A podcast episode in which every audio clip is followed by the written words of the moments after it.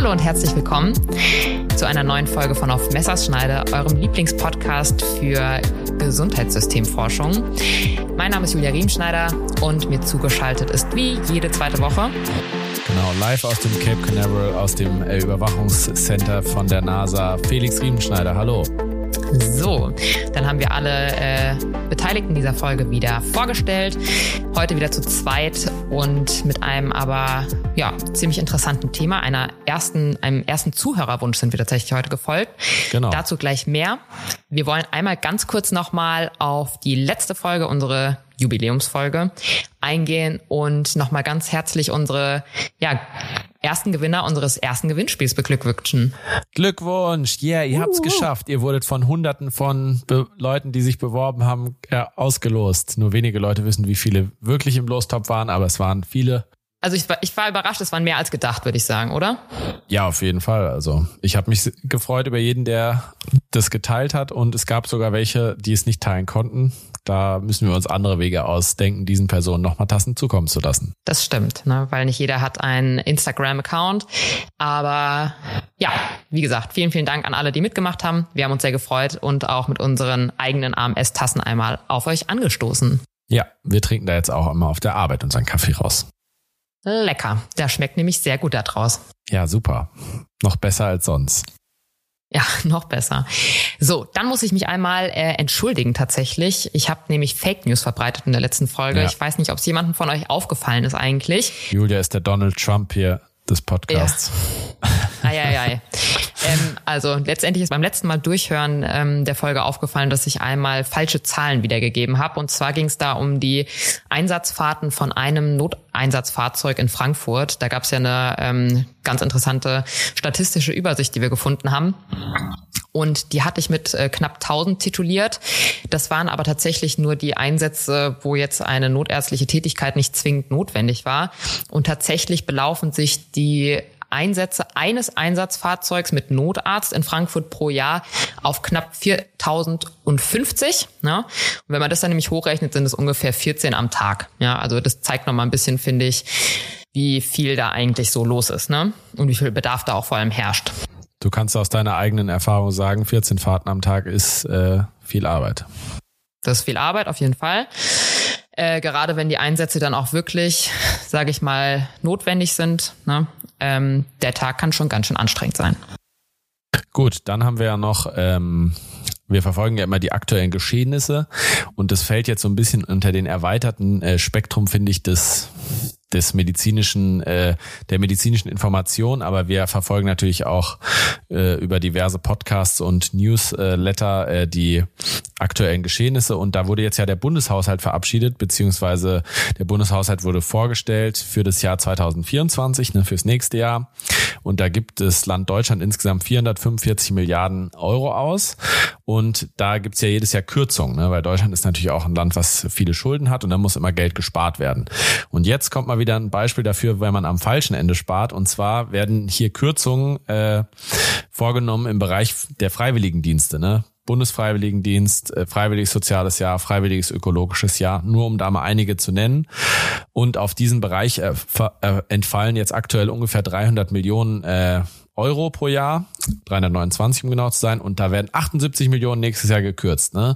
Das ist eine krasse Summe, finde ich, wenn man das mal sieht auf die Gesamtheit des, äh, des Haushaltes.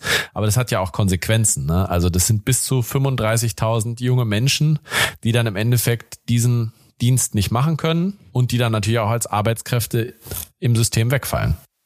Das stimmt. Und was ich auch einen ganz interessanten äh, Punkt noch fand in dem Podcast, wo das vorgestellt wurde, was wir ja auch beide gehört haben, dass ja eigentlich so ein bisschen die Überlegung dieses Bundesfreiwilligendienstes oder generell von freiwilligen äh, Angeboten ja immer die Grundlage generieren soll für soll vielleicht wieder auch ein, ähm, eine Verpflichtung eingeführt werden, um eben sowas wie ja. ähm, Zivildienst oder sowas zu rechtfertigen, wenn man merkt, dass ja das Interesse irgendwo auch da ist.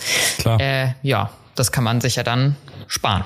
Ja, besonders solche Sachen sollten eigentlich ausgebaut werden, anstatt das genau. einzusparen. Und wie gesagt, genau. wir reden hier von lächerlichen 0,02 Prozent des Gesamthaushaltes. Also das ist nichts, ne, was da, was da drauf entfällt, ne, wenn man sich überlegt, was für die Rente oder so ausgegeben wird im Vergleich, also für die Senioren. Ne? Und selbst die würden ja davon profitieren. Ne? Die kriegen ja ihre Rente so oder so und die brauchen ja auch Leute, die sie zum Arzt fahren oder was weiß ich machen. Und äh, Leute, äh, das ist einfach nur dumm. Sorry, wenn ich das mal so sagen muss. Ja. Und die Julia hat schon gesagt, Shoutout an Lage der Nation. Ne? Das ist mit Sicherheit ein Podcast, den wir beide sehr gerne hören. Und ja, Kollegen kann man ja an der Stelle auch mal grüßen. Ne? Mhm. Philipp und Ulf sind ja auch per Du. Naja. Gut, aber wie gesagt, es ist schrecklich. Also ich finde es wirklich krank ja, und das ist total bescheuert und da wird wieder absolut am falschen Ecke gespart. Aber ja, gut, nur um das mal zu nennen. Genau. Und in Zukunft werden, wird die Bevölkerung jetzt nicht unbedingt jünger werden, deswegen naja. Ja, also wie gesagt, das kann so nicht sein und da gibt es auch schon viele Aufrufe im Internet, äh, dagegen zu demonstrieren und so weiter und das unterstützen wir natürlich alle bedingungslos. Ne? Und ich habe ja selber mal Bundesfreiwilligendienst gemacht, also von daher, ne, das war schon so nicht viel Geld, aber wenn es da gar gar nichts mehr für gibt oder die Stellen dann quasi nicht mehr vorhanden sind, das geht natürlich gar nicht, muss man sagen. Der Anreiz wird genommen, auf jeden Fall. Auf jeden Fall. Das dann kann man auch nur noch Fruitpicking in Australien machen, ne? Bevor ja. man irgendwelche Senioren für umsonst rumfährt. Naja, gut. Dann äh, leiten wir mal langsam über, bevor ich mich jetzt zu sehr aufrege zur heutigen Folge. Und da haben wir ja schon im Endeffekt vor, ich glaube, es war vor zwei Monaten schon eine Nachricht bekommen mhm. von einem Hörer, ne, der auch in der gleichen Stadt studiert hat wie du, Julia. Und der hat yes. uns nochmal, das war, glaube ich, im Nachgang auch ein bisschen an die Not in der Notaufnahmefolge, vielleicht hat er erst damals dann gerade gehört, ne, dass er sich generell nochmal ein bisschen für dieses ganze Spektrum Gewalt in der Medizin interessiert. Ne. Das ist ja leider auch ein Thema, mit dem wir uns tagtäglich oder zumindestens regelmäßig äh, auseinandersetzen müssen. Leider ja. Und da noch ein bisschen tiefer einzusteigen, Erfahrungen zu teilen und sich natürlich auch mal, sage ich mal, sachlich die Fakten, die harten Fakten anzugucken. Und ich würde vorschlagen, Julia, das machen wir doch jetzt einfach mal. Let's go. An dieser Stelle bedanke ich mich natürlich wie immer an die Recherche, die du wieder übernommen hast. Sehr gerne. Und das erste, äh, wir gucken uns mal die Hinter die Fakten an. Ne? Da habe ich hier eine Statistik vor mir von der Bundesärztekammer aus dem Jahr 2021 und äh, da haben im Endeffekt oder wurde angegeben, dass halt 76 Prozent der Beteiligten da schon mal in Kontakt gekommen sind mit äh, körperlicher Gewalt. Ne, da fällt jetzt zum Beispiel was drunter wie Schubsen, ne, um ins Arztzimmer zu gelangen.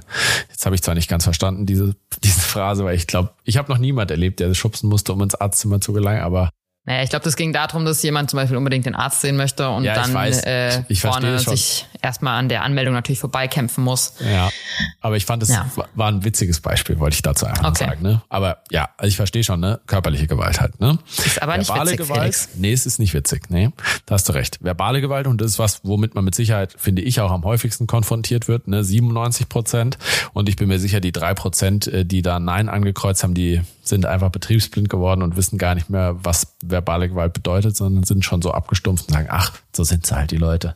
Ja, das kriegt man halt mal ein Fuck you oder ein Arschloch entgegengeworfen. Mhm. Und äh, davon geben dann sogar noch mal 61 Prozent an, das täglich oder wöchentlich zu erleben. Ne? Und das finde ich auch krank und das find, kommt mir jetzt auch wirklich hoch vor. Also ich habe, wenn man jetzt Findest nicht unbedingt, du? findest du nicht? Also ich würde es safe auch so sehen. Also in der Woche 100 Prozent. Ja, aber dann ist wahrscheinlich ja. noch mehr dann dadurch, dass du halt viel in der Notaufnahme bist, ne? Mm, das würde ich jetzt nicht unbedingt sagen. Okay, dann bin ich vielleicht selber schon einer von den Betriebsblinden. Also auf jeden mhm. Fall. Ne? Hohe Zahlen. Körperliche Gewalt 76 Prozent, verbale Gewalt 97 Prozent und halt 60 Prozent nochmal täglich oder wöchentlich damit auseinandergesetzt oder dem ausgesetzt. Und dann nochmal halt, das ist immer natürlich das krasseste, sexualisierte Gewalt 50 Prozent, Alter. Das ist einfach die Hälfte der ja. Menschen, die in einem medizinischen Beruf arbeiten und da mitgemacht haben, äh, haben das angegeben und 50 Prozent finde ich schon krass. Ja, nee, also nur um das vielleicht auch nochmal, ich könnte mir halt auch vorstellen, weil du gerade meintest, du siehst es nicht unbedingt so, dass dir so häufig Gewalt auf der Arbeit widerfährt oder begegnet. Ich könnte mir halt auch vorstellen, je äh, kleiner das Opfer, desto häufiger eben solche Vorkommnisse. Und ich glaube halt auch, also ich könnte mir schon vorstellen, dass Frauen solche Dinge halt häufiger widerfahren, weil wir halt nicht so den Eindruck machen. Ja, also ich ja. habe, aber ich muss jetzt dann tatsächlich doch nochmal an den einen Patienten denken, der letzte Woche auch stationär war bei uns äh, auf der einen ja. Station. Das ist auch schon wieder so ein Grenzfall, ne, wo man da schnell mal sehr forsch zumindestens äh, Sachen entgegengebracht bekommt, die man dann so ein bisschen wegwischt, aber die eigentlich dann auch schon wieder nicht gehen. Ne? Also da hast du schon mhm. recht. Wo man so ein bisschen zum Teil dann auch so ins Lächerliche gezogen wird, als hätte man keine Ahnung und sowas. Das gehört ja da im ja. Endeffekt auch schon dazu, ne? dass man halt schlecht gemacht wird. Ja, oder man hat halt vielleicht auch einfach die zu krasse Vergleichsbeispiele. Naja, anyway. Dann äh, das nächste oder die nächste äh, Berufsgruppe natürlich sind die Pflegenden. Ne, und die da ist jetzt nochmal ein Beispiel hier, Gewalt gegen Pflegende in der Notaufnahme. Das war im Endeffekt aus einer Zeitschrift ein Artikel, ein Abstract aus dem Jahr 2019. Da haben 94 Prozent der Männer und 89 Prozent der Frauen angegeben, dass sie in ihrem Leben schon mal Gewalt am Arbeitsplatz erfahren haben. Ne? Das finde ich auch wieder, also halt alle im Endeffekt, ne? Ja. Die haben in dem äh, Zusammenhang auch noch mal ein bisschen äh, die Hintergründe sich angeschaut, was dafür die sozusagen die Ursachen waren, warum die Personen jetzt gesagt haben, sie sind schon mal mit Gewalt in Kontakt gekommen. Häufigster Auslöser, der absolute Klassiker. Ne, wir haben 100 Leute gefragt, warum sind sie mit Gewalt in Kontakt gekommen?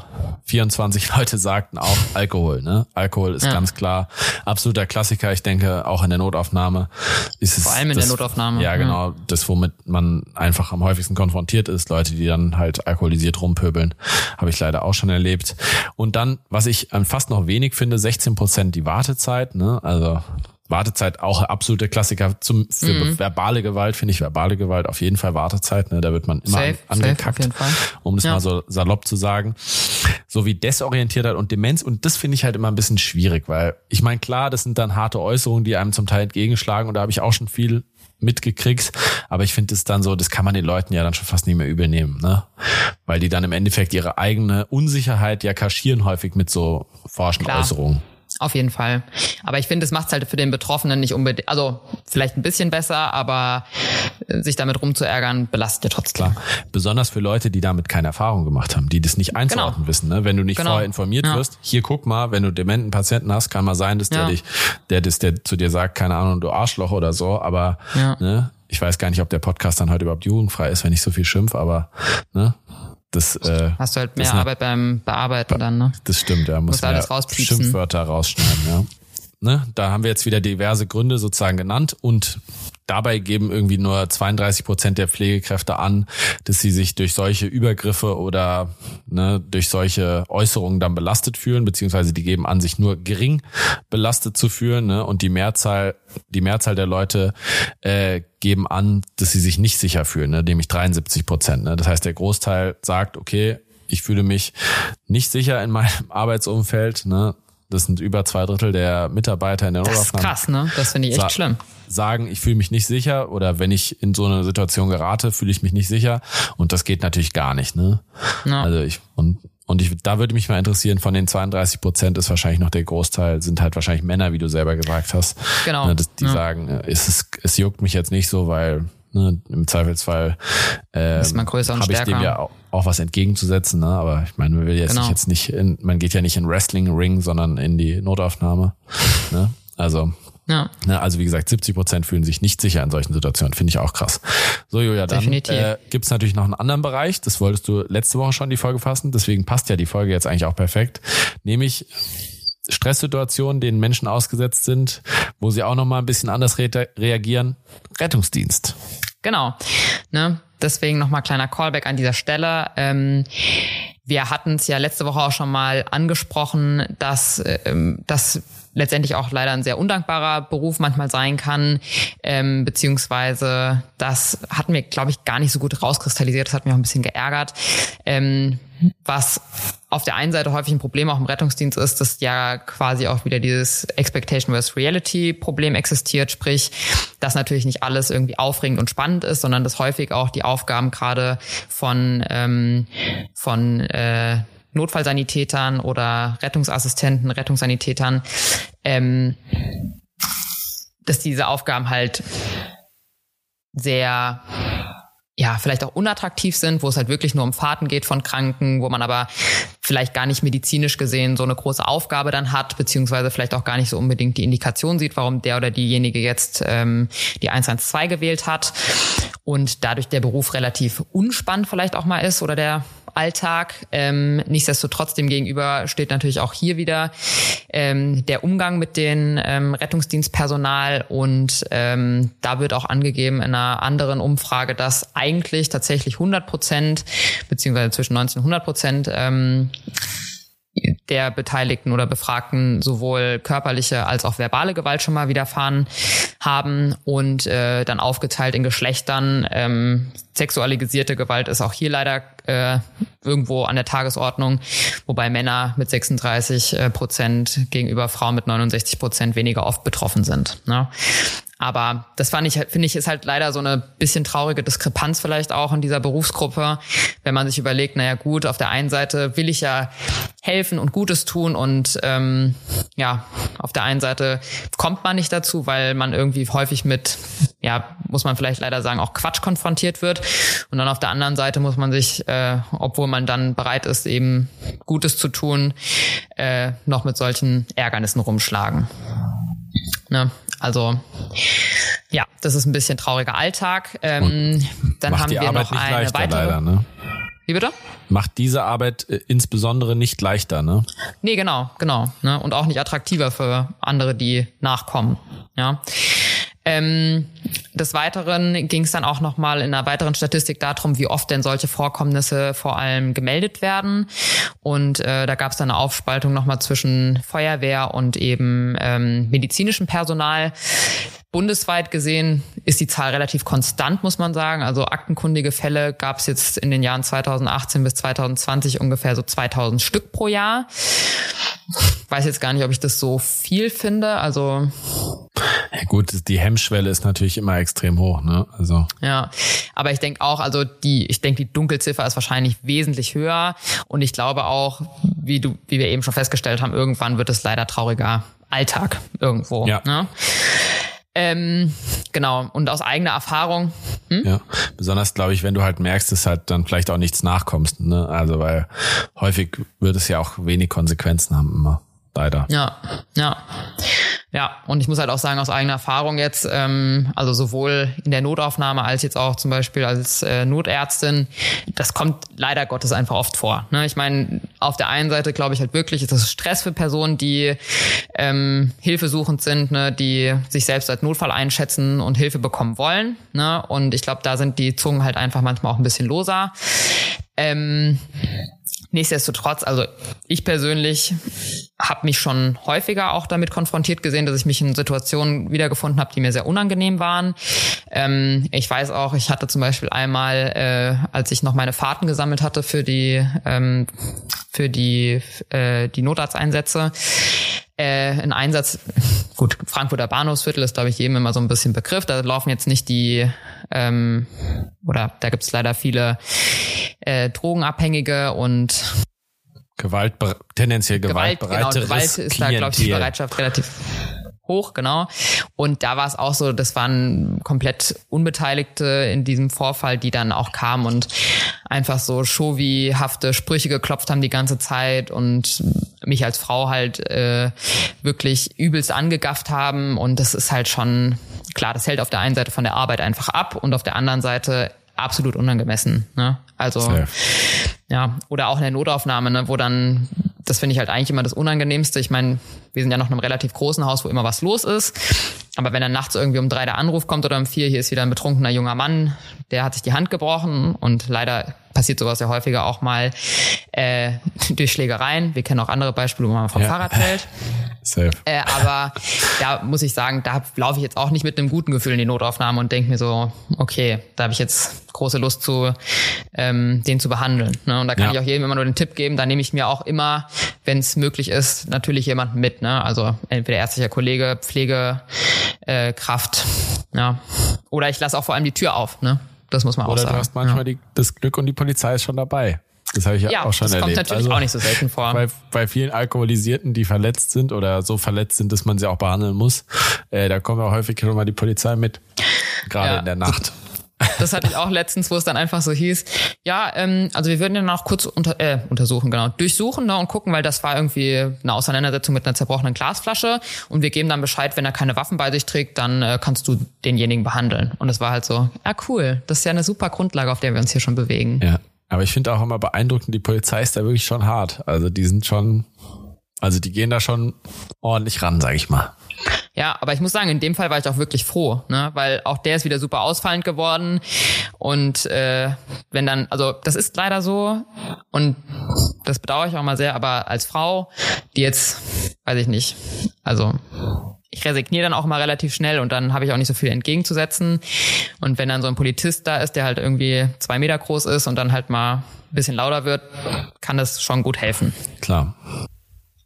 Naja. Sind wir froh, dass es die gibt. Shoutout. Ich bin auch sehr froh. Letztendlich, wo bewegen wir uns gerade? Also wir selbst, glaube ich, haben unsere Erfahrung gemacht und ähm, ja, so einen richtig guten Umgang habe ich zumindest jetzt noch nicht gefunden. Die Frage ist immer, wo lernt man sowas? Und auch da gibt's äh, eine Statistik ähm, von demselben Paper, von dem wir eigentlich die ganze Zeit reden. Und ähm, die haben auch mal nach der nach den Präventionsmaßnahmen sich umgehört bei äh, Pflegepersonal in der Notaufnahme, was denn da so in Frage kommt, eine Fortbildung, Notfallpläne und ähm, eben die Vorbereitung beziehungsweise die das Sicherheitsgefühl stärken können.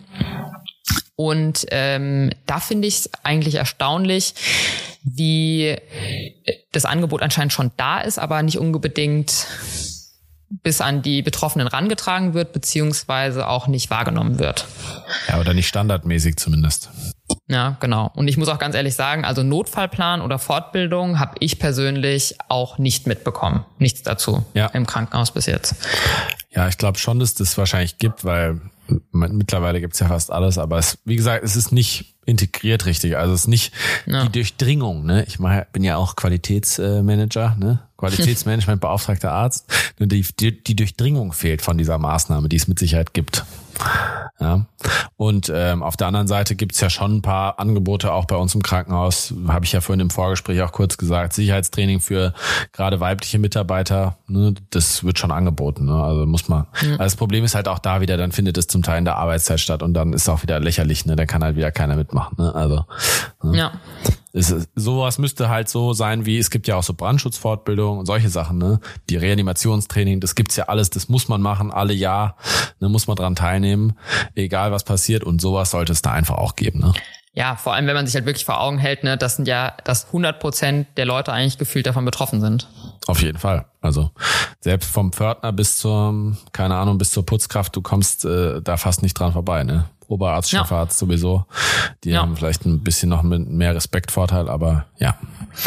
Naja das gut, stimmt. das Problem ist, wie wir, was wir schon vorhin gesagt haben, ne, ist halt mittlerweile so, hat schon eine gewisse Normalität. Ne? Das ist, äh, man, zumindestens was verbale Gewalt und sowas anbelangt, ist es halt so ein bisschen normal geworden, sage ich mal traurigerweise. Man hat es einfach so ein bisschen als da als dahin nehmen ist halt müssen. Ist halt so. Genau, ja. und äh, mit den Jahren gewöhnt man sich ja leider auch dran. Ne? Und man hat so seine Tools, da können wir nachher nochmal kurz drauf eingehen, wie man halt damit umgeht. Aber naja, wir haben jetzt schon drüber gesprochen, dass es irgendwie normal geworden ist mit der Gewalt am Arbeitsplatz. Und da gibt's natürlich auch Hintergründe oder es gibt ja auch Ursachen, die das vielleicht ein bisschen verschlimmert haben. Und da gibt's ja auch, äh, sage ich mal, Thema kurz, kurze Zündschnur, wieder ein Beispiel, was jetzt noch nicht allzu lang her ist, aber was uns vielleicht schon wieder bald wieder bevorsteht. Nämlich, äh, Julia, ich habe letztens gelesen, in 100 Tagen ist Weihnachten und dann ist nämlich in 107 Tagen Silvester. Und wenn wir nochmal zurückspulen, dann war letztes Silvester ja wieder auch in vielen Großstädten wie Berlin, Hamburg, Frankfurt, Essen, Köln und so weiter, äh, in vielen Großstädten ja kriegsähnliche Schauplätze, wo äh, diverseste Personen, äh, Einsatzfahrzeuge mit Pyrotechnik, äh, sei es von der Polizei, Feuerwehr oder halt Rettungsdienst beworfen haben, in Brand gesteckt haben. Ne? Und das ist natürlich, äh, um mal hier mal unseren Lieblingsfernsehsender RTL zu zitieren, eine völlig neue Qualität der Gewalt. Ne? Das sind natürlich Situationen, da kann es ja auch mal wirklich gefährlich werden. Ne? Also da reden wir jetzt nicht von einem kleinen Arschloch in der Sprechstunde oder äh, irgendwie, dass man als arrogant äh, bezeichnet wird, ja, sondern da ist es ja wirklich gefährlich. Und da gibt es natürlich auch Gründe für. Ne? Jetzt, wenn wir jetzt mal wieder von dem großen äh, Spektrum auf der Straße mal wieder reinzoomen ins Krankenhaus, da bleibt natürlich wieder mal zu nennen als einen der häufigsten Gründe ne, die Corona-Pandemie. Jetzt zuletzt, ne, da wurden den Leuten Sachen vorgeschrieben, sei es Abstands, ne, muss Abstand halten, darfst keine Angehörigen mit reinnehmen, musst Maske tragen. Das führt bei den Leuten schon zu Unmut. Ne. Dann sind natürlich die Wartezeiten auch länger geworden, logischerweise, weil du musst mehr Sicherheitsvorkehrungen einbehalten, musst dich vielleicht umziehen, wenn du irgendwie einen Corona-Patient behandelst. Ne, das ist natürlich auch nochmal blöd, das nervt die Leute. Ne? Und ähm, auf der anderen Seite, jetzt mal unabhängig von Corona, gibt's natürlich auch absolute Klassiker und Sachen, die auch noch zunehmen, ne, was wir auch leider immer wieder mitkriegen, ne, sind die langen Wartezeiten generell. Ne, das ist äh, auch der deutschen äh, oder der hessischen Krankenhausgesellschaft ähm, aufgefallen und da hat auch der Chef dazu mal Stellung ähm, genommen und der beklagt im Endeffekt, dass es da eine an einer klaren Patientensteuerung beziehungsweise Aufklärung äh, fehlt und hier die Zuständigkeiten von den Krankenhäusern nicht richtig äh, zugeteilt sind und es da die Politik handeln müsse. Ne? Aber ich finde, da kann eigentlich auch jeder selber handeln oder jedes Krankenhaus, jeder, der eine Sprechstunde anbietet oder eine Notaufnahme hat, die Leute können einfach vor Ort informiert werden, dass hier einfach lang gewartet werden muss. Umso größer das Krankenhaus, umso länger sind wahrscheinlich die Wartezeiten. Ne? Ja, aber ich glaube, da geht es auch so ein bisschen um die Patientenlenkung. Ne? Also das, was wir ja auch manchmal mitbekommen, dass die mit falschen Indikationen einfach in die Notaufnahme geschickt werden. Ja? Wo die Leute aber oder betroffene Patienten und Patientinnen falsch informiert werden und denken, sie müssen sofort operiert werden, wobei dem nicht so ist, ne? Und dann halt wieder ja. in der Notaufnahme landen und beraten werden wollen. Und Klar, aber ich glaube, oder aber das ist ja auch in der Sprechstunde so. Also ist es klar. Da kommen ja. auch Pill Sachen Pillepalle hin oder wie auch immer oder auch nicht Pillepalle, die lange gewartet haben, die dann auch un ungehalten sind. Ja. Ne? Jeder hat ja sich Zeit dafür genommen für den Arzttermin. Und egal aus welcher Motivation, das nervt dann jeden Beteiligten. Also sowohl den Arzt als auch den Patienten, wenn man ihm sagt, er hat nichts oder wie auch immer. Oder umgekehrt, er hat doch was und muss jetzt vielleicht operiert werden und hat irgendwie einen langen Weg hinter sich, was weiß ich. Ne? Also fallen mir tausend Beispiele ein. Ne? Und da muss man da kostet es einfach nicht viel Zeit und Mühe, sei es mit Aushängeschildern, Videos oder was weiß ich, ne, äh, da einfach beispielhaft mal zu sagen, hier kann es zu sehr langen Wartezeiten kommen. Ne, am Ende ja. des Tages freuen sich die Leute doch, wenn es kürzer dauert. Also man kann ja erstmal die Erwartungshaltung bremsen und dann ne, kann man sagen, ist hier keine Privatarztpraxis, man kann hier lange warten und dann freuen sich die Leute, wenn sie doch noch eine halbe Stunde drankommen. Mhm. Gut, ein weiterer Faktor, der natürlich immer wieder genannt werden muss und äh, was ich auch selber erlebt habe, letztens erst wieder, ähm, die Medikamente. Ne? Medikamente sind immer noch knapp und leider gerade die gewisse Präparate, sei es Schmerzmittel oder äh, Antibiotika, sind immer mal wieder nicht vorrätig. Und so kommt es halt auch, dass ich, wie ich es letztens erlebt habe, am Wochenende Medikament geholt vom Notdienst in der Apotheke und vor mir die Frau stand da mit ihrem Freund und wollten irgendein Antibiotikum abholen, war nicht da. Ne? Und dann haben sie schon da gewartet an der, an der Apotheke, da war auch eine kleine Schlange und mussten dann nochmal irgendwo anders hinfahren, ne? zum nächsten Notdienst. Und das ist ja dann auch nicht immer um die Ecke. Und das natürlich nervt oder vielleicht gibt es das Antibiotikum gerade gar nicht, ne? kann ja auch mal sein. Und dann äh, hast du keine Möglichkeit, wenn du nicht medizinisch versiert bist, dir einfach mal kurz ein Alternativpräparat zu, zu überlegen. Ne? Mhm. Und das würde mich jetzt persönlich sogar auch schon sehr nerven, ne? auch wenn ich natürlich niemals was Böses sagen würde. Ja, auf jeden Fall. Ne, aber ich meine, auch unsere Zündschnur ist kurz geworden oder kürzer. Das ist ja. einfach so. Aber ja. ich finde, wie gesagt, ich sage es immer wieder, man muss immer erstmal freundlich sein und dann, Klar. wenn jemand anders dann nicht freundlich ist, dann kann man auch scheiße werden. Auf jeden also, Fall. Aber es bringt, meistens ist es einfacher, habe ich die Erfahrung gemacht und ich glaube, das ist auch schön, da sind wir uns auch, glaube ich, ein bisschen unterschiedlich, ne, dass man, jeder ist ein bisschen, ja, anders, ja, du musst jetzt nicht die Augen so weit aufreißen, Julia. ist ja schön, wenn man unterschiedlich, sagen? sonst wäre der Podcast ja langweilig, wenn ich mit mir selber hier reden würde, ne? Naja, egal. Beleuchte uns doch nochmal die, die rechtlichen äh, Rahmenbedingungen, liebe Julia das hat ähm, mich eigentlich schon seit längerer Zeit auch mal interessiert. Deswegen war es jetzt ganz schön, das mal wirklich nachzugucken. Und zwar, was für eine rechtliche Grundlage habe ich denn, ähm, wenn mir Gewalt begegnet? Und letztendlich gibt es schon seit 2017 Neuregelungen, die sich ähm, auf das äh, Strafgesetzbuch beziehen, explizit auf Paragraph 113, wo es eben um den Widerstand gegen Vollstreckungsbeamte geht, ne, sprich zum Beispiel die Polizei. Und ähm, dieses dieses Gesetz wurde dann um den Paragraphen 115 erweitert, wo es eben auch darum geht, dass in Zukunft Gewalt bestraft wird gegenüber der Feuerwehr, Katastrophenschutz und auch dem Rettungsdienst. Das ist schön. Allerdings waren in diesem Gesetz zum Beispiel Ärzte und die Notaufnahmen nicht mit inbegriffen. Deswegen gab es dann ähm, vom Bundeskabinett 2020 schon einen neuen Gesetzesentwurf, wo es eben auch um den Einschluss von weiteren Personengruppen ging. Und 2021 wurde dann eben dieser Paragraph nochmal erweitert um Ärzte in den Notaufnahmen und auch im Notdienst. Was ich trotzdem ja. noch ein Problem finde, also schon mal gut, ne? Aber nichtsdestotrotz zum Beispiel Ärzte und medizinisches Personal in äh, Praxen, also in der Niederlassung oder auf Stationen, sind nicht berücksichtigt. Ja, ja. Können wir uns vielleicht nochmal schon mal im Kopf behalten für äh, noch einen ganz interessanten Beitrag, der später kommt. Ähm, letztendlich finde ich diese Gleichstellung gut und die Strafen sind auch hart, meiner Meinung nach. Ne? Ich habe mal nachgeguckt, Behinderung durch zum Beispiel körperliche Gewalt ähm, oder auch schon allein die Androhung von diesen ähm, werden mit Freiheitsstrafen bis zu fünf Jahren bestraft oder auch Geldstrafen. Und wenn es wirklich auch zu tätlichen Angriffen kommt, dann ähm, droht direkt eine Freiheitsstrafe von drei Monaten bis zu fünf Jahren. Ne? Ja. Und man muss ganz ehrlich sagen, also das finde ich schon krass, weil auch wir haben mal mitbekommen, wie eben leider Kollegen und Kolleginnen angegriffen wurden und dass das dann auch gleich hoffentlich äh, mit so einer Strafe geahndet wird sehr gut. Ja, wurde in dem Fall eigentlich Anzeige erstattet damals? Ich weiß es nicht. Ich weiß es nicht. Ja. Also ich weiß in dem einen Fall auf jeden Fall nicht. Das war auch wieder eine äh, leider drogenabhängige Frau und keine Ahnung, ich glaube, das wurde dann auch wieder so weggenickt unter dem Motto, okay, das ja. war mal ein außergewöhnliches Ereignis, aber nichtsdestotrotz. Ein außergewöhnliches ja. Ereignis, was nächste Woche wieder passieren könnte. Im Zweifelsfall ja. Ja, okay.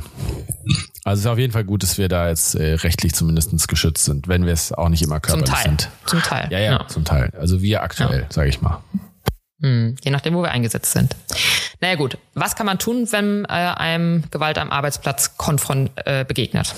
Genau, also das ist ja wahrscheinlich auch ein bisschen, oder das wissen wir ja, weil wir haben die Nachricht ja bekommen, das ja auch so ein bisschen die, das Anliegen von dem äh, lieben äh, Hörer, ne, der uns da geschrieben hat und uns nochmal darauf hingewiesen hat. Ne, wir sind ja da ein bisschen in der Zwickmühle, weil wir haben ja diesen schönen Eid abgelegt oder wir haben ja den Eid des Hippokrates geschworen, ne, seiner Zeichens 400 vor Christus damals verfasst. Und auf der anderen Seite haben wir noch die ärztliche Berufsordnung, die uns ja im Endeffekt beide verpflichten, sozusagen medizinische äh, notwendige Handlung zu erbringen. Na, und wenn man sich auch mal zum Stichwort ärztliche Berufsordnung den Eintrag im Shy Ramble anguckt, dann ist es halt ein standesethischer und rechtlicher Verhaltenskodex, ne, der uns im Endeffekt da rechtlich auch verbind verbindlich äh, sozusagen ähm, macht, dass wir da diese Behandlung halt durchführen müssen. Und Julia, dann gibt's noch das äh, Gesetz, den Gesetzestext dazu. Ne? Da gibt's ja den schönen Arzt-Patienten-Vertrag. Genau. Und in unserem äh, Bürgergesetzbuch ist eben der Arzt-Patienten-Vertrag geregelt nach Paragraph 630a Absatz 1. Der lautet, durch den Behandlungsvertrag wird derjenige, welcher die medizinische Behandlung eines Patienten zusagt, zum Beispiel der behandelnde Arzt, zur Leistung der versprochenen Behandlung, der andere Teil, der Patient in dem Fall, zur Gewährung der vereinbarten Vergütung verpflichtet, soweit nicht ein Dritter zur Zahlung verpflichtet ist. Sehr schön vorgelesen. Danke. Hat, hat doch gleich auf Anhieb geklappt. Naja, ja. nichtsdestotrotz, ähm, genau, haben wir eben einen Vertrag, der im Bürgergesetzbuch geregelt ist. Und einen Vertrag, wie wir wissen, kann man in der Regel auch kündigen. Ne? Und das finde ich ja. ist ganz wichtig zu sagen an der Stelle auch als medizinisches Personal beziehungsweise jetzt Arzt in diesem Fall muss man sich nicht alles gefallen lassen. Sprich, man hat immer die Möglichkeit, diesen Vertrag von beiden Seiten auch wieder aufzuknüpfen. Aus ärztlicher Sicht ist dabei nur wichtig, einmal zu berücksichtigen, dass die Behandlung des Patienten irgendwo anders äquivalent fortgesetzt werden kann. Ne, ich denke, damit ist gemeint, dass man zum Beispiel leider einfach auch irgendwo natürlich spezielle Zentren hat, wo es dann keine Ausweichmöglichkeit gibt. Ja. Aber ich sage mal jetzt in unserem Daily Business sollte das eigentlich nicht das Problem sein und man muss das Ganze aber auch begründen. Ne? Als ja. wichtige Gründe werden aber da zum Beispiel auch genannt äh, Beschimpfung oder auch Stichwort Bedrohung. Ne? Und das deckt ja schon das meiste ab. Oder viele, sage ich mal, niedrigschwelliges Angebot an uns, auch den Vertrag aufzukündigen. Genau. Ne? Ja. Und ich glaube, das ist halt auch so ein bisschen das, ähm, was halt auch die Frage äh, hinter dem oder die Intention hinter der äh, Folge sein soll. Ähm, man, wie gesagt, muss sich nicht alles gefallen lassen. Und ich glaube, wenn man sich in so einer Situation wiederfindet, auch auf Station zum Beispiel, informiert einfach euren Hintergrund darüber, sprich Oberarzt, Facharzt, Chef, wer auch immer für euch zuständig ist. Und ich glaube, dann sollte man auch nicht zögerlich sein, die Polizei im Zweifelsfall zu verständigen. Ne? Ja. Und Stichwort Dokumentation. Wir haben alle unsere Computer. Wir verbringen sehr viel Zeit daran, auch solche Vorfälle immer genauestens dokumentieren, damit eben Worst-Case-Szenario, sollte es irgendwann zu einer Meinungsverschiedenheit auch vor Gericht kommen, man das Ganze auch äh, immer bezeugen kann. Ja. Und, und auch das Problem, wenn man nichts sagt, ne, also wenn man sich jetzt vielleicht nicht, also trotzdem ein Gedächtnisprotokoll machen mit ja. einem Zeugen oder so, das, auch wenn man sagt, man möchte nicht Anzeige erstatten oder möchte keine Konsequenzen aus ärztlicher Perspektive machen, das nicht andersrum dann wieder der Patient kommt und sagt, nee, halt stopp, ich bin hier das Opfer. Ne, genau, ne, also das genau. muss man auch ja. mal sagen, ne? Also was Julia sagt, 100% recht, ne? aber ja. ihr schützt, müsst euch auch selber schützen. Gerade wenn ihr sagt, ne, das war eine blöde Situation, schreibt's auf. Ne? Ja. Da fünf, sechs Stichpunkte reichen ja meistens schon aus und schreibt nochmal drunter, die Schwester Jutta oder der, keine Ahnung, Krankenpfleger Otto äh, war noch da und äh, die haben auch gesehen, dass der Typ ja. mir den Mittelfinger gezeigt hat, dann sei der safe. Ne? Ja, genau. Leider ist es so, dass das halt für Notfälle immer noch ein bisschen anders geregelt ist. Ähm, ja. Wir sind alle als Ärzte oder auch als medizinisches Personal halt nochmal eher dazu, also jeder ist verpflichtet, erste Hilfe zu leisten, ne, aber wir mit Expertise ähm, können, wenn wir es nicht machen, also sprich unterlassene Hilfeleistung, äh, immer noch härter dafür bestraft werden. Ähm, sprich, wenn wir in der Notaufnahme arbeiten, sehen, dass es Notfall ist, es natürlich nicht so leicht, einfach äh, den Behandlungsvertrag aufzuknüpfen. Ähm, was aber immer noch wichtig ist, dass man auch immer die Zurechnungsfähigkeit des Patienten oder der Patientin äh, einmal checkt. Ne? Sprich, wir haben ja eben schon gesagt, Gewaltpotenzial ist hoch, gerade wenn Patienten unter Alkoholeinfluss stehen, äh, also intoxikierte Patienten, psychiatrische Patienten mit Wahnvorstellungen zum Beispiel ja. begegnen uns ja auch häufiger, demente Patienten auch. Ähm, und auch da hat man Möglichkeiten, äh, zum einen in speziellen Ausnahmesituationen auch die Polizei da wieder dazu zu rufen. Wenn wirklich eine psychiatrische Erkrankung vorliegt, gibt es da spezielle äh, Gesetze nochmal nach dem Psych-KG, um ähm, Menschen auch einzuweisen gegen ihren, äh, gegen ihren Willen, dass ihnen geholfen wird. Und äh, prinzipiell verfolge ich immer das Schema, erstmal versucht der Deeskalation und Downtalking, ne? wie Felix schon ja. meinte, wenn man den Leuten freundlich begegnet, die meisten kann man dann schon irgendwo abholen. Ähm, immer gucken, ob man vielleicht äh, Angehörige noch dabei hat, die man äh, zur Hilfe dazu holen kann. Ähm, hilft auch meistens schon Wunder. Was wir immer das große Glück haben, wir haben Security vor Ort. Ja, auch ja. da lieber mal einen stärkeren Mann noch dazu holen im Zweifelsfall. Oder wie gesagt, Worst Case, Polizei die ja. ist da auch immer nicht, also da habe ich noch nie erlebt, dass jemand einem das krumm nimmt, wenn man äh, da frühzeitig Bescheid sagt. Ne? Ja, und ich glaube auch so Security, das hat sich jetzt auch relativ gut etabliert über die Pandemie und so. Also ich glaube, viele Krankenhäuser, gerade die nachts, äh, ja. also sag ich mal, Notfall Ambulanzen oder Notaufnahmen anbieten, die haben auch eine Security an der Tür sitzen. Tatsächlich habe ich zwei Freunde gefragt, ja auch in anderen Krankenhäusern in Frankfurt, die haben beide keine Security. Perfekt, gut, dann war das ein ja, falscher Aber das habe ich, weil ich habe mich auch noch gefragt, ob das eigentlich mittlerweile normal ist, aber da war es tatsächlich nicht der Fall. Okay. Und dann ist immer noch ganz wichtig, das habe ich tatsächlich auch erst gelernt, als ich dann meine Intensivrotation hatte. Ähm, Vielleicht ist es auch jemand anderem schon mal aufgefallen, wenn er Angehörige im Krankenhaus besucht hat, gerade irgendwie ältere Großeltern, ähm, die auf Station waren. Das macht immer einen ganz, ganz furchtbaren Eindruck, wenn äh, die Bettgitter alle hochgestellt sind äh, oder wenn zum Beispiel gibt's so äh, Fuß- und Arm halt Fixierungen ähm, die halt äh, dann da auch mal vorhanden sind, wo man sich so denkt, oh je, was passiert hier mit meinen Angehörigen? Gerade wenn sich Menschen in Zuständen befinden, in denen sie eben nicht zurechnungsfähig sind, wie gesagt, Demenz, Intoxikation, denen aber geholfen werden muss, ne, weil die jetzt halt zum Beispiel ohne kreislaufunterstützende Medikamente sterben, wenn sich jetzt die Zugänge wieder entfernen dann kann man die fixieren ne, für einen Zeitraum. Aber wichtig ist immer, also gerade um man sich auch rechtlich dann einmal da abzusichern, das muss beantragt werden und genehmigt werden. Ne? Ich sage in der Akutsituation, das kann man machen, dem muss aber direkt der Antrag auch folgen. Ne? Und, und dann kommt dann äh, Richter vorbei. Amt, genau, sondern vom Richter. Genau. Hast du es ja. noch nie gemacht? Doch. Doch, ja. Aber es ist genau. schon wieder ein paar Jahre her jetzt. Ja, genau. Da, da wird aber größter Wert drauf gelegt, dass man das dann macht. Das heißt dann auch immer, es gibt einen richterlichen Dienst, der ist, äh, ich glaube, unter der Woche sogar die ganze Zeit durchgehend besetzt. Wenn man das Fax kommt meistens erst jemand mit ein paar Stunden Zeitversatz. Aber äh, das ist dann auch in Ordnung. Nur äh, das muss, wie gesagt, das kann jetzt niemand dafür eine Woche da so freiheitsentziehenden Maßnahmen unterzogen werden. Dann wollen wir doch nochmal schauen, was können wir denn oder was wir tun können, wenn wir, sage ich mal, Opfer von Gewalt oder von, äh, von ja, Opfer von Gewalt im Krankenhaus oder in der Praxis werden. Ne? Und da gibt's jetzt neben Meldestellen, die wahrscheinlich krankenhausintern ja zunehmend etabliert werden, auch eine statistische Erfassung von dem Bundesland, in dem wir uns beide befinden, Julia, nämlich von Hessen.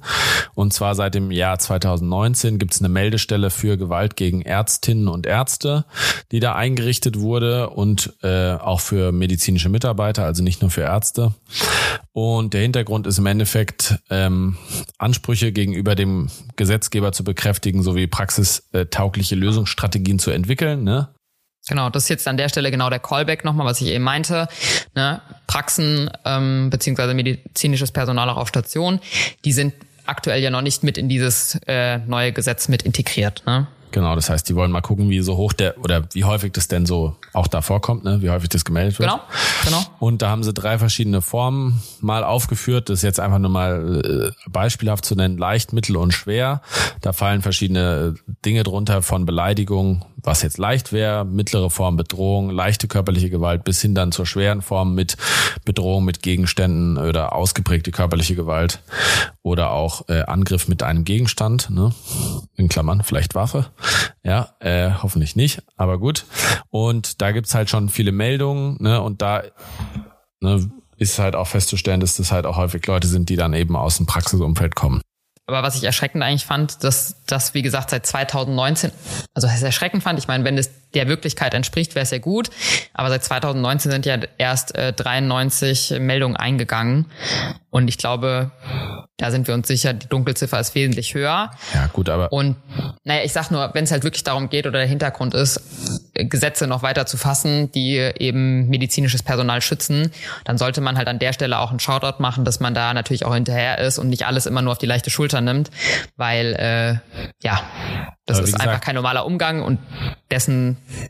also ich hoffe, ne, ich weiß nicht, wie es in anderen Berufsgruppen läuft, aber ich finde, das sollte ja nicht normal sein. Aber das ist ja, was ich vorhin schon gesagt habe, die Durchdringung fehlt halt. Ne? Das Angebot ja. ist halt häufig da, auch da wieder. Ne? Es gibt ein Angebot oder eine Möglichkeit, es zu melden. Wenn ich jetzt nicht diesen Podcast hier mit dir machen würde, was ich ja sehr schön finde, wüsste ich jetzt auch nichts davon. Das heißt, ne, wenn genau, man jetzt nicht aber deswegen sagen wir es ja allen. Ja, ja, genau. Wir sagen es allen. Ne? Also jeder hat die Möglichkeit, den Podcast zu hören und dann ähm, zumindestens im Land Hessen die Meldestelle Gewalt gegen Ärztinnen und Ärzte zu Verlinken nutzen, um da mal. eben Meldungen durchzuführen. Ja. Gut, was ist der Ausblick von dem ganzen äh, Thema oder von der ganzen Thematik? Ne, das ist natürlich auch wieder was, was sich aktuell in der Politik widerspiegelt. Da gibt es einen Artikel aus dem Ärzteblatt, Gewalt gegen Rettungskräfte, ähm, soll da nochmal genauer beleuchtet werden. In Niedersachsen zum Beispiel wird da von politischen Parteien, SPD und Grüne sind da zu nennen, dass äh, Taten gegen RetterInnen halt genauer untersucht werden, damit Betroffene in Zukunft besser geschützt werden können. Ne, aber was heißt das natürlich auch, was kann man überhaupt machen, was ist sinnvoll? Da hast du hier geschrieben, schusssichere Westen. Ne? Also im Endeffekt genau, hoffe ich ja. mal, dass es in den seltensten Fällen wirklich zu einer Schießerei kommt.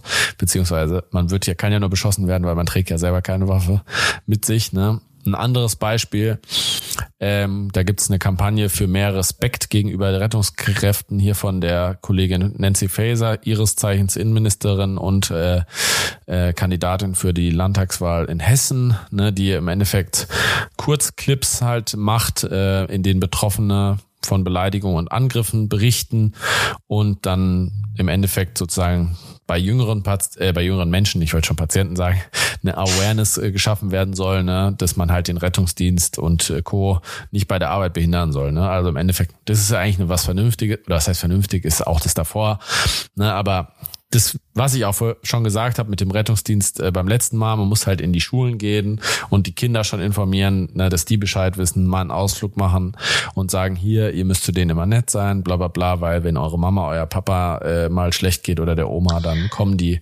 und da dürft ihr nicht äh, ja. Böller an, an Silvester draufwerfen ja, oder so. Oder ich glaube, da geht's halt auch schon um dieses easy peasy, einfach nicht äh, Sensation Seeking betreiben und ja, dann wieder für klar. den eigenen Social Media Account äh, Videos machen und damit ja. Rettungskräfte zum Beispiel behindern, ne? klar, dass so klar. ein Quatsch halt nicht gemacht wird. Und dann halt noch individuelle Sachen oder Lösungsansätze in Krankenhäusern, ne, wo es Panikräume Räume gibt, wo sich halt Betroffene schnell zurückziehen können, ne, die man nicht öffnen kann von außen, sondern nur von innen.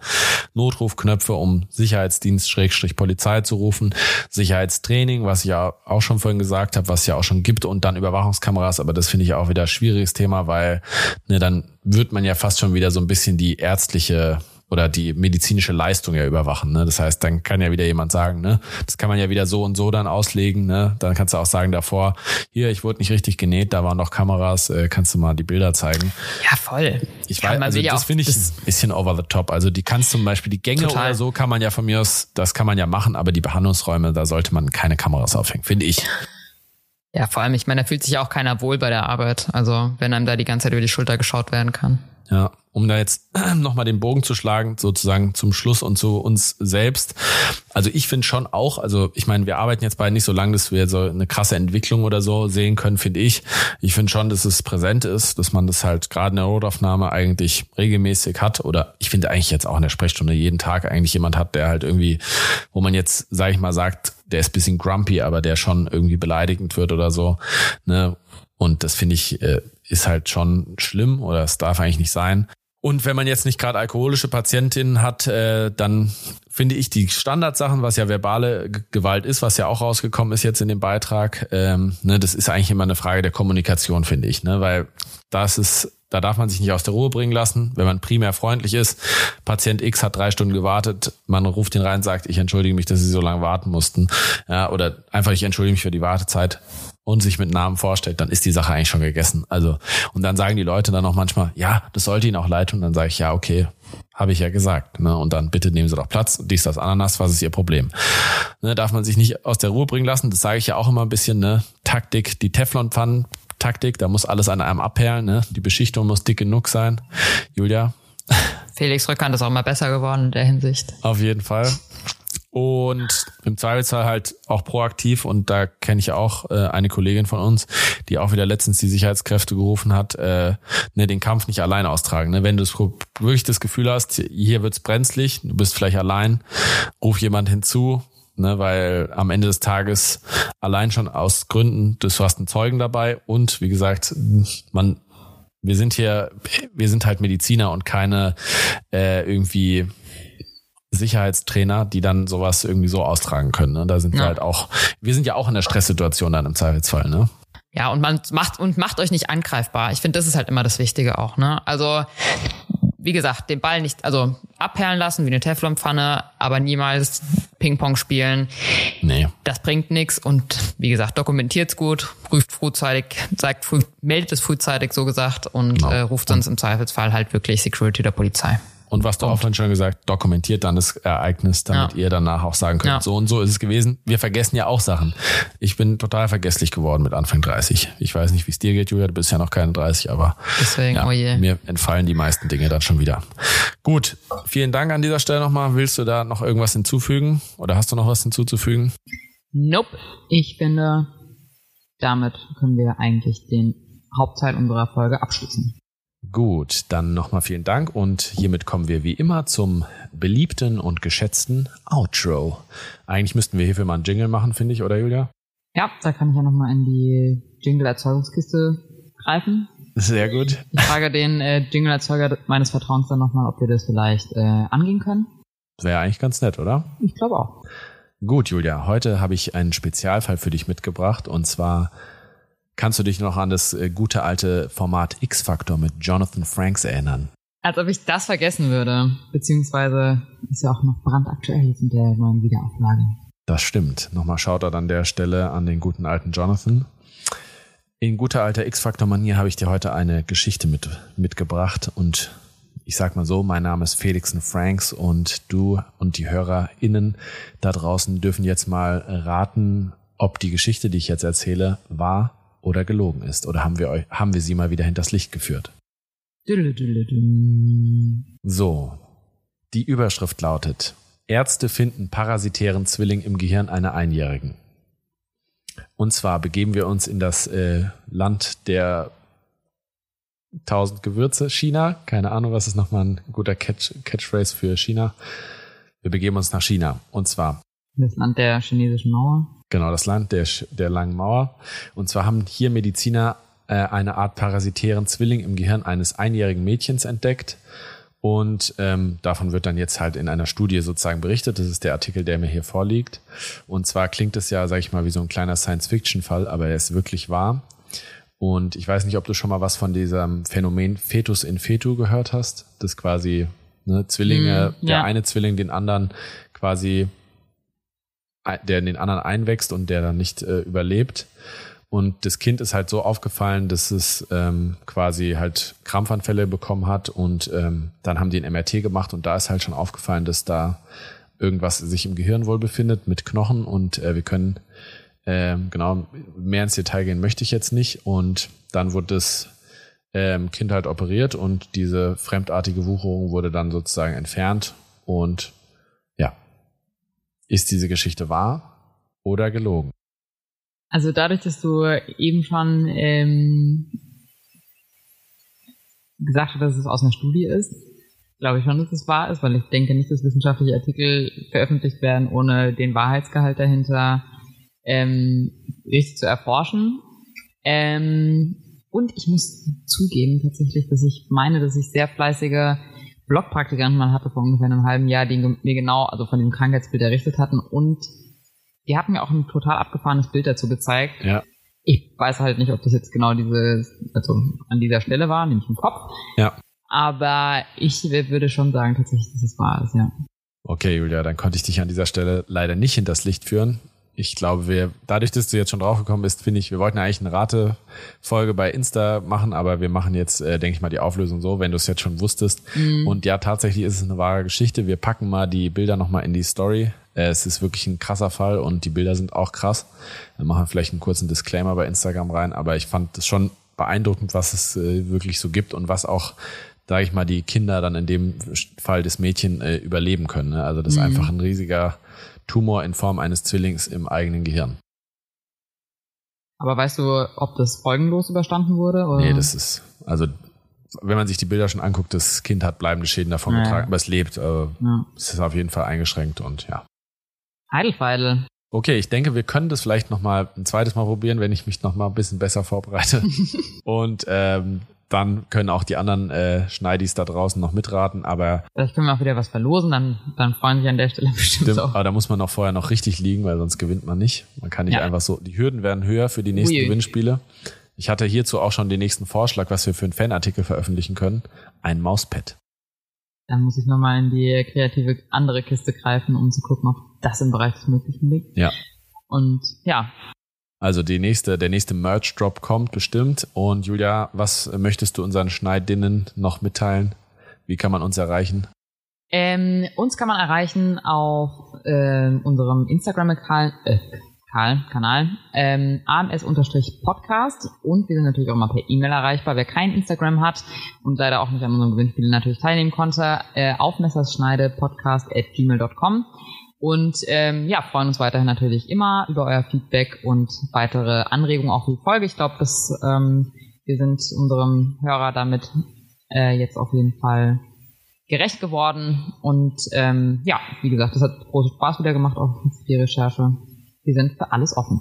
Auf jeden Fall. Und Julia, wir, bei uns steht jetzt Urlaub an, aber mhm. äh, da hast du schon Briefe beantragt?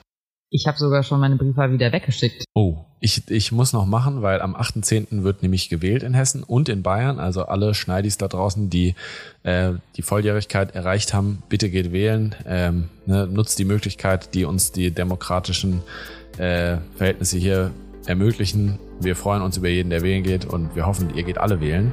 Alle äh, Tausende von Schneidis geht an die Wahlurnen und wählt eine demokratische Partei.